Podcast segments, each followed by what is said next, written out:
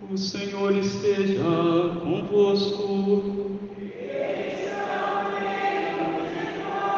Proclamação do Evangelho de Jesus Cristo, segundo Lucas.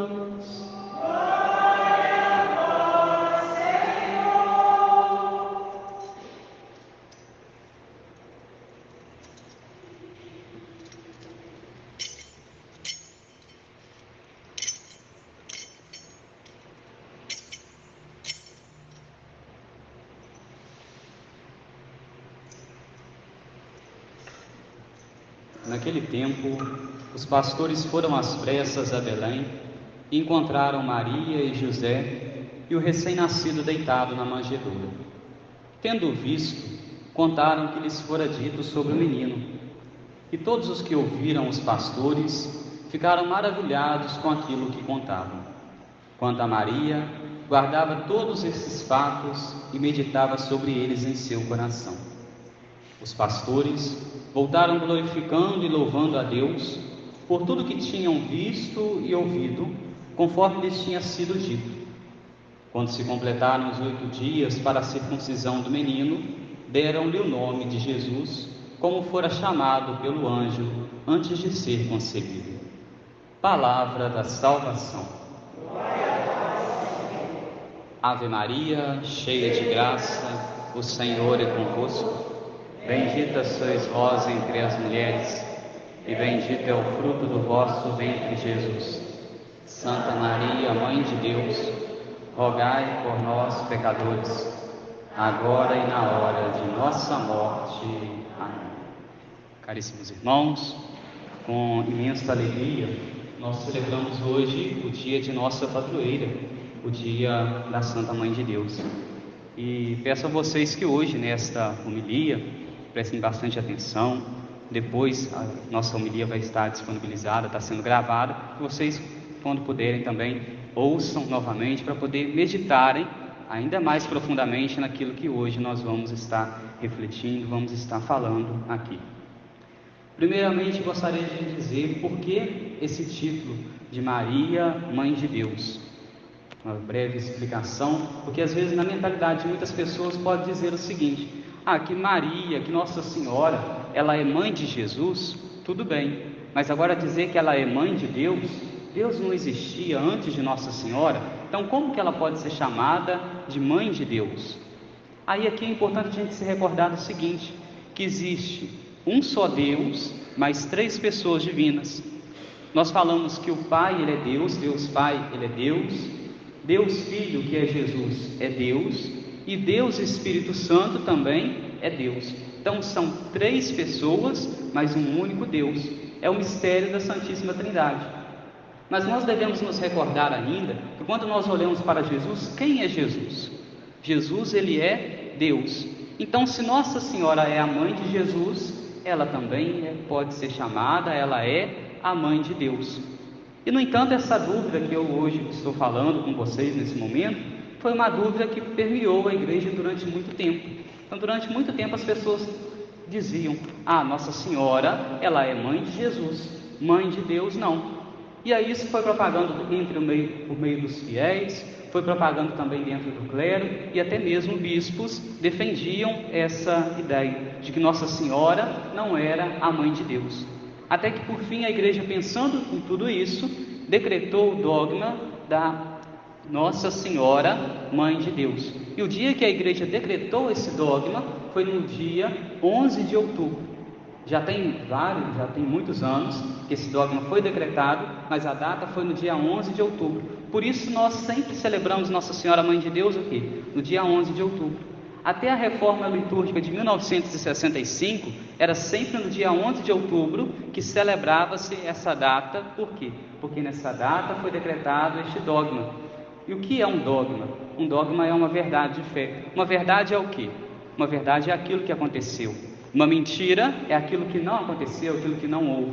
Então, quando se diz uma verdade de fé, é algo que aconteceu com relação à fé. E aí nós temos outros dogmas, outras coisas que são verdades, outras coisas que aconteceram com relação à fé. Quais são essas outras coisas? Nossa Senhora Imaculada, ela é o? Imaculada, ela não teve a mancha do pecado para poder conceber Jesus, para poder vir ao mundo. Nossa Senhora subiu aos céus em corpo e alma. E olha que interessante, quando nós olhamos para vários santos da nossa igreja, nós temos às vezes relíquias dos santos, nós vemos às vezes onde aquele santo foi sepultado, nós vamos nos restos mortais daquele santo. Já pararam para se perguntar que Nossa Senhora não se tem relíquia de Nossa Senhora? Não se tem os restos mortais de Nossa Senhora? Justamente por quê? Porque Nossa Senhora, terminado o seu percurso aqui na terra, ela subiu aos céus em corpo e alma. Por isso é chamado que isso é uma verdade de fé, então é um dogma. Da mesma forma, aconteceu com relação à Virgem Maria, mãe de Deus. Ela é mãe de Jesus, Jesus é Deus e por isso ela pode ser chamada de mãe de Deus.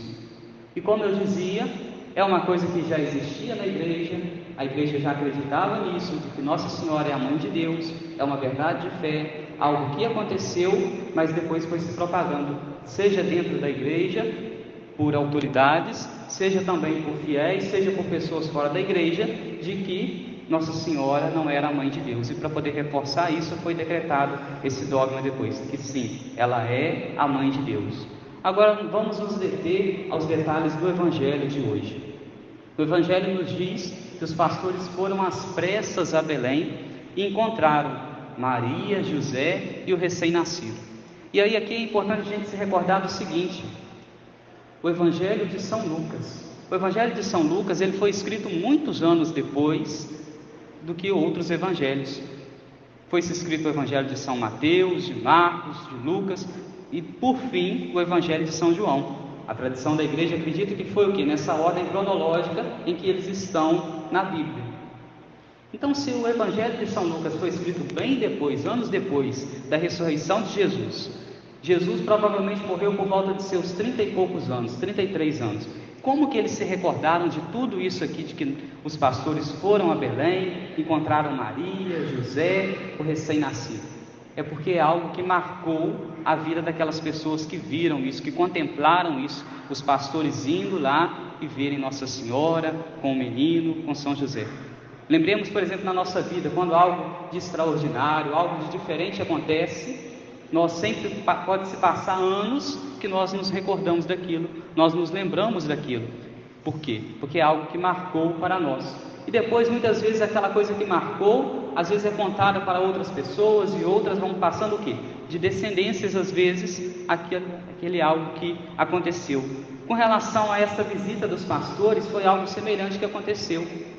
As pessoas ficaram tão deslumbradas de ver o cuidado que Nossa Senhora tinha com Jesus, o cuidado que São José tinha com Jesus, depositando o menino recém-nascido para poder deitar, para poder dormir, o cuidado que tinha para poder amamentar o menino, para dar o alimento. Então, todo o cuidado com aquele que é o que?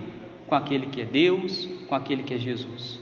Nós poderíamos dizer aqui o cuidado com o corpo de Deus.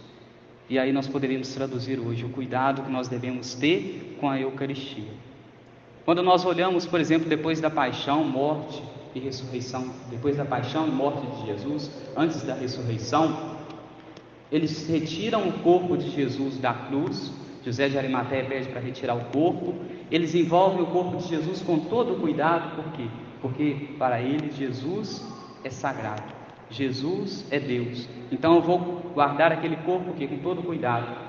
Enrolam o corpo em faixas, depositam no sepulcro todo o cuidado que eles tinham para com o corpo de Jesus. Por quê? Porque Ele é Deus. E aí nós deveríamos hoje voltar o nosso olhar para isso, irmos pensando mais ou menos sobre o cuidado, o zelo que nós devemos ter com a Eucaristia. Quando nós olhamos durante esses dias, nós tivemos dez dias de preparação para esta, para esta festa de hoje, a solenidade da Santa Mãe de Deus. No primeiro dia, nosso bispo diocesano veio aqui, fez a abertura da nossa festa. Durante nove dias, sacerdotes, padres vieram aqui para poder celebrar, cada um com sua reflexão a respeito da Virgem Maria. Todas as reflexões que nós, se formos olhar, nenhuma delas se repetiam, mas o que? Se complementavam. E hoje nós podemos dizer que, ao celebrarmos a solenidade da Santa Mãe de Deus, as palavras que eu vou dirigir aqui são palavras também que vão complementar tudo aquilo que já foi dito durante esses dias. Uma das coisas que chamou a atenção dos padres que por aqui passaram durante esses dias é a piedade dos fiéis com relação à Santa Missa. Por quê? Porque perceberam, compreenderam que ali existe algo de sagrado. Existe algo de sagrado, de extraordinário na Santa Missa. Saltou aos olhares deles também o zelo com que os fiéis recebem a Sagrada Eucaristia. Muitos deles depois vieram falar comigo no final da missa, quando nós estávamos ali no pavilhão, ou às vezes depois eu agradecendo eles por mensagens, eles às vezes falavam: Padre, que bonito o zelo que os fiéis aí têm com a Eucaristia, recebem a Eucaristia de joelhos, na boca, alguns às vezes até mesmo na mão, mas com todo cuidado para poder depois não deixar nenhum fragmento. E nós, quando olhamos para a tradição da igreja, para aquilo que a igreja vai nos dizer, existe um documento da igreja chamado Redemptoris Sacramento, e que nele, que traduzindo significa o mistério da redenção, ali é falado sobre as formas que se pode comungar. O fiel tem o direito de receber a sagrada comunhão, seja na mão, tomando depois todo cuidado para que não fique nenhum fragmento, seja na boca, seja ainda na boca e de joelhos. Então é o zelo que se tem consagrado. O zelo que se tem consagrado nessa igreja saltou tanto os olhos desses padres, desses sacerdotes, das pessoas que por aqui passaram e até mesmo pessoas que vêm aqui, que visitam a nossa igreja, que é algo que fica o quê? Marcado. Várias pessoas às vezes falam isso comigo. Nós poderíamos dizer, olhando, é o zelo com Jesus, o zelo que Nossa Senhora teve, o zelo que São José teve e que depois de anos os evangelistas se recordam daquilo e narram também no Evangelho o zelo que Nossa Senhora teve, o zelo que São José teve.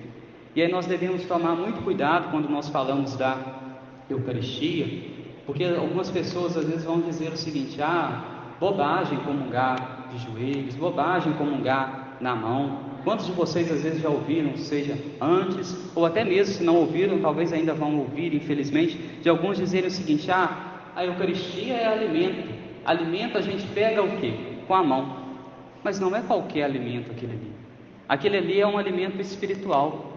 Um alimento corporal nós pegamos com a mão, nós vamos comendo, comendo o quê? Porque é para poder alimentar o nosso corpo. A Eucaristia, se nós formos olhar, ela é pequena, ela é minúscula, ela não tem a capacidade de alimentar o nosso corpo, com exceção de uma beata, que a Lula, que recebia a Eucaristia durante anos ela recebendo a Eucaristia, ela, a Eucaristia podia alimentar tanto o corpo dela quanto a alma dela. Quando nós olhamos, a Eucaristia ela não tem, digamos que assim, tanta capacidade para poder alimentar o meu corpo, mas é para poder alimentar a minha alma, para poder me aproximar de Deus. Então, ela não é um qualquer alimento que eu posso tomar com a mão, ela é um alimento sagrado. Por isso eu já recebo na boca, por isso eu já recebo com toda veneração. E aí nós vamos ouvir às vezes as pessoas dizerem: Ah, Deus não quer ver ninguém prostrado. Por isso, para que se ajoelhar? Para que isso? Para que aquilo? Se recebe a Eucaristia de pé. Mas aí nós vamos pensar o seguinte: Deus não quer ver ninguém prostrado, mas Ele quer que nós nos prostremos diante dele para que o quê? Para que Ele nos levante. Aí existe uma diferença. Ele não quer ver ninguém prostrado, mas para que ele possa nos levantar, é preciso que nós nos prostremos, é preciso que nós nos curvemos, é preciso que nós saiamos da nossa grandeza, nos coloquemos como pequenos, para que Deus possa nos engrandecer, não nós nos engrandecermos por nós mesmos. Às vezes nós ouvimos as pessoas dizerem também o seguinte: ah, para que receber na boca, recebe nas mãos, ah, aí alguns vão dizer: ah, não, é porque as mãos às vezes estão sujas. Ah, mas a boca não está suja? Ora, se a nossa boca, se o nosso interior estiver sujo, a Sagrada Liturgia, a igreja vai nos dizer, a tradição da igreja, afinal, vai nos dizer que nós devemos nos preparar para recebê-la em estado de graça. Bom seria que se o nosso interior não tivesse o que? Sujo para poder nós recebermos a Eucaristia. Então, nós, se, às vezes nós vemos más inclinações, pecados, falhas, nós as recebemos na boca, mas logo depois o que, que nós fazemos? Nós pedimos também a Jesus. Se às vezes eu tenho uma má inclinação, não estou em pecado mortal, mas eu tenho uma inclinação para o mal, para o pecado, no momento que eu recebo a Eucaristia, eu pedir a graça a Jesus, de ir tocando no meu coração, de ir tocando no meu interior, na minha alma. Pensemos bem nisso. Se o nosso coração às vezes se encontra ferido, se o nosso coração às vezes se encontra manchado pelo pecado, com os pecados veniais, os pecados mortais nós devemos confessá-los, nós devemos afastarmos dele, mas se, se encontra em pecados veniais, no momento em que eu me aproximo da Eucaristia, a Eucaristia vai habitar o quê? Dentro de mim, dentro do meu coração, dentro da minha alma. Então, naquele momento que eu recebo a Eucaristia, é o momento de eu pedir a Jesus essa graça. A graça de eu corresponder ao amor dele, a graça de eu amar mais a ele, a graça de eu ir me afastando de tantas coisas. Eu me recordo que eu, né, é, tenho problemas de gastrite, refluxo. Certa vez eu ainda estava no seminário, né, na Santa Missa, eu fiquei pensando, gente, se eu comungo, tenho a graça de, por estar no seminário, comungar quase todos os dias, por que eu não pedir a Jesus, na hora que Ele visita o meu interior, que Ele visite e vá curando essas enfermidades, essas enfermidades até mesmo físicas, a gastrite, o refluxo, e desde então eu que tinha a gastrite crônica, desde então, depois que eu comecei a rezar, depois que eu comecei a pedir, às vezes eu sinto um incômodo evito alguns dias de comer alguma coisa mais ácida, mas nunca mais precisei de ficar tomando remédio por conta disso, por conta daquilo. Por quê? Porque a Eucaristia, ela é o remédio, a Eucaristia, ela é instrumento de cura, desde que nós peçamos com fé, desde que nós estejamos o quê? Confiantes no efeito que ela pode produzir em nós. É nós acolhermos a Eucaristia, é a presença de Jesus, é o corpo de Jesus, é nós acolhermos Jesus como Nossa Senhora acolheu. Nossa Senhora acolheu com carinho, Nossa Senhora acolheu com cuidado. Pensemos, Nossa Senhora não pegou a criança, não pegou Jesus de qualquer forma, como uma mãe estrambelhada. Nossa Senhora, quando pegou Jesus no seu corpo, no colo, ela pegou Jesus de uma forma carinhosa, porque ela sabia que ela não estava pegando qualquer criança, não estava pegando qualquer pessoa, ela estava pegando aquele que é o Filho de Deus, ela estava pegando aquele que é Deus que veio nesse mundo. Então, o zelo que Nossa Senhora teve Durante esses dias nós fomos vendo tantas coisas que nós poderíamos imitar de Nossa Senhora, que nós consigamos ainda, como nós, muitos de nós, temos tido esse zelo consagrado, esse zelo com a Eucaristia, esse zelo com Jesus, peçamos hoje a Nossa Senhora que nunca seja tirado isso de nós. As pessoas podem nos tirar muitas coisas, podem nos tirar bens materiais, podem nos tirar pessoas, podem tirar tantas coisas desse mundo, mas uma coisa ninguém pode tirar de nós: é a piedade, o amor a Jesus, o amor à Eucaristia, o amor à igreja. Se eu tenho amor à igreja, se eu tenho amor à Eucaristia, se eu tenho amor a Jesus, se eu peço a Jesus isso, Ele pode me conceder a graça de, se eu já tenho, eu continuar tendo e aumentar ainda mais. Muitas coisas nós poderíamos ir pedindo a Jesus e Ele não nos conceder porque não é da vontade dele. Agora, quando nós pedimos que eu seja uma pessoa mais devota, que eu seja uma pessoa mais piedosa, que eu seja uma pessoa que tenha mais amor a Deus, o que Deus mais quer é isso de nós. O que Deus mais quer é que nós amemos Ele. O que Deus mais quer é que nós sejamos devotos. O que Deus mais quer é que nós tenhamos piedade no nosso coração. Então, se nós pedimos isso, Ele reaviva ainda mais isso no nosso coração. Nunca nos esquecemos disso e peçamos à Virgem Maria que cultive sempre, cada dia mais, no nosso coração esse zelo, esse amor que nós temos a Jesus, a Eucaristia, aquilo que é sagrado. Porque aquilo que é sagrado, a igreja trata o quê? Com todo cuidado, com todo zelo. O sagrado na nossa igreja fica o quê? Logo ao centro. Para que quando nós entramos na igreja, nós vejamos que Jesus ele deve ser o centro da nossa vida. Quando nós olhamos, quando abrimos o sacrário, nós já logo vemos uma cortina toda branca. O corporal que nós estendemos sobre o altar para acolher a Eucaristia, ele é todo branco. O véu que nós envolvemos a ampla, ele é todo branco. Por quê? Porque o branco representa a pureza. Só se acolhe a Jesus com uma pureza. Então, para poder nós acolhermos Jesus bem, é preciso que nós tenhamos uma pureza interior, uma pureza do coração, uma pureza da alma. Peçamos a Jesus que reavive cada dia a mais o amor a Ele, o amor às coisas sagradas e que Nossa Senhora nos ajude a nunca nos afastarmos das coisas de Deus, a dizermos sempre sim a Deus, como ela também disse. Louvado seja o nosso Senhor Jesus Cristo.